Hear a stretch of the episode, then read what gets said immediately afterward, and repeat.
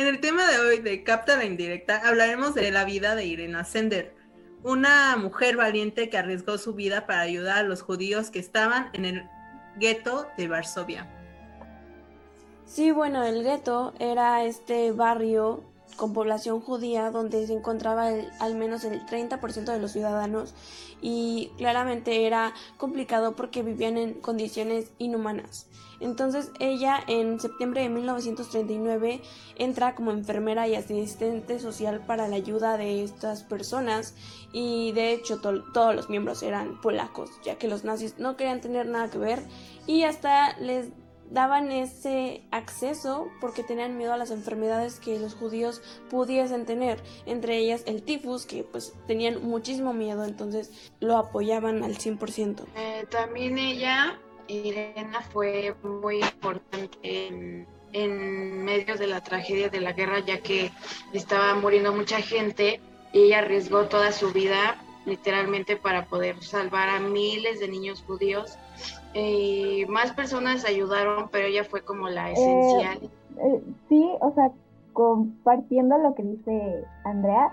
este, yo creo que sí, ella fue como de las principales, ya que eh, ella como que lideraba a un grupo de 24 mujeres y un hombre,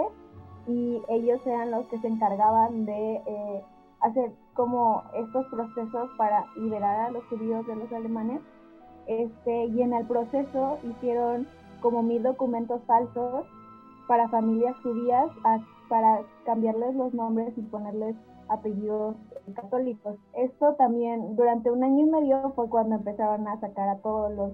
niños judíos, pero muchos, muchas familias no querían, o sea, muchas familias no podían dejar a sus hijos así, pero ella insistía porque ella sabía lo que se venía después de los guetos, o sea, sabía que ellos los iban a mandar a los campos de exterminio y se iban a terminar perdiendo más de las vidas de las que ella salvó con, con todas las sesiones que hizo. Y lo que hacía era que seleccionaba pues a los niños que veía que tenían más como posibilidades de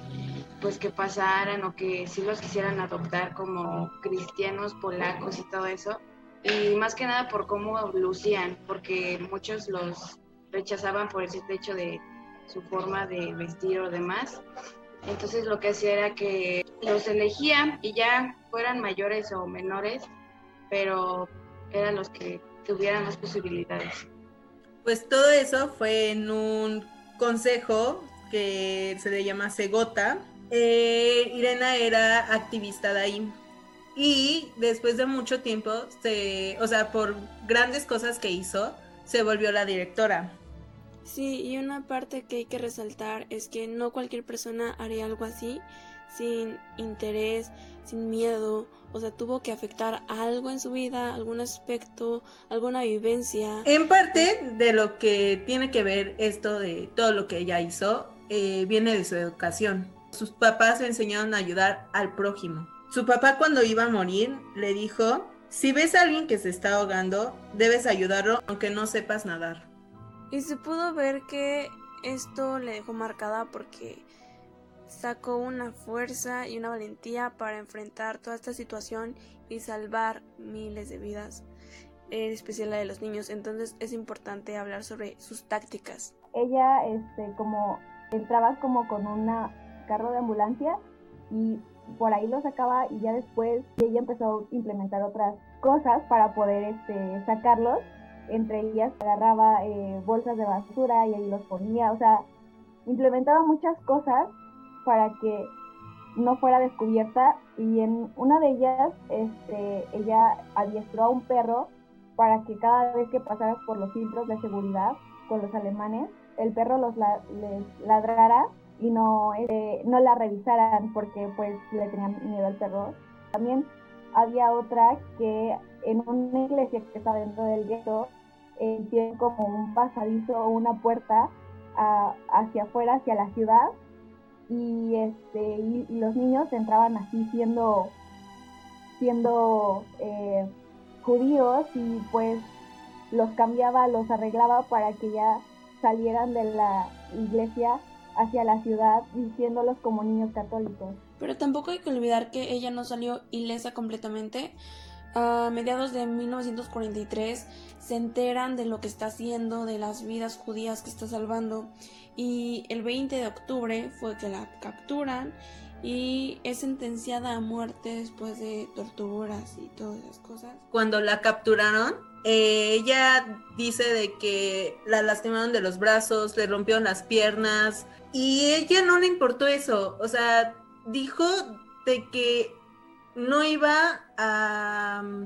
a entregar a sus otros compañeros que también estaban haciendo eso y a los niños, porque eso es lo que querían, a torturarla, querían sacarle toda la información y ella dijo que nunca lo iba a hacer eso.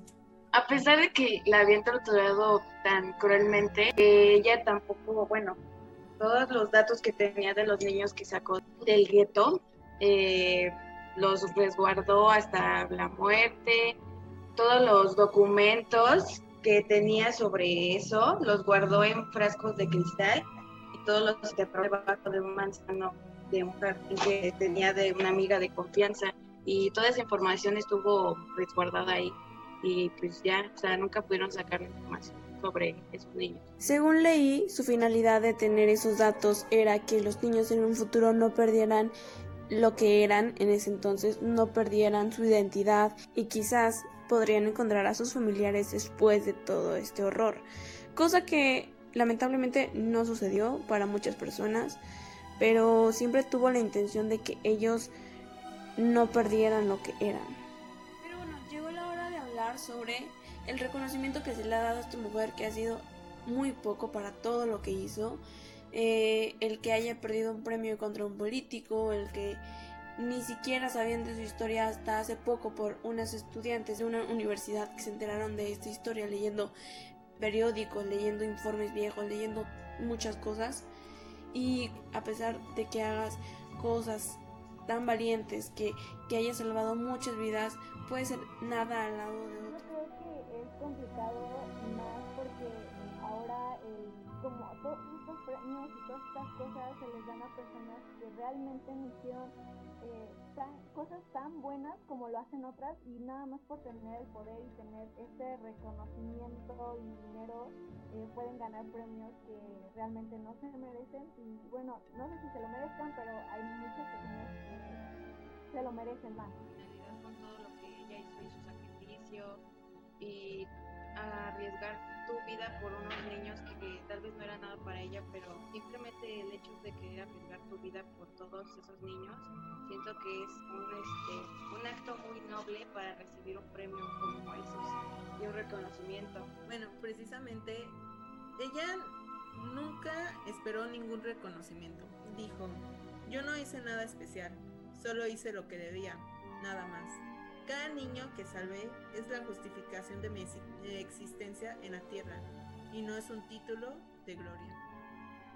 Ella no solamente estaba haciendo lo correcto, no creía que después de eso alguien le iba a, dar un premio o algo así. Solamente quería ayudar a esos niños. Y con esto concluimos el tema de hoy, recordando la historia de una mujer que fue valiente, que no tuvo miedo a absolutamente nada ni nadie y siempre mantuvo sus principios hasta el fin. Y con eso nos despedimos. Hasta la próxima.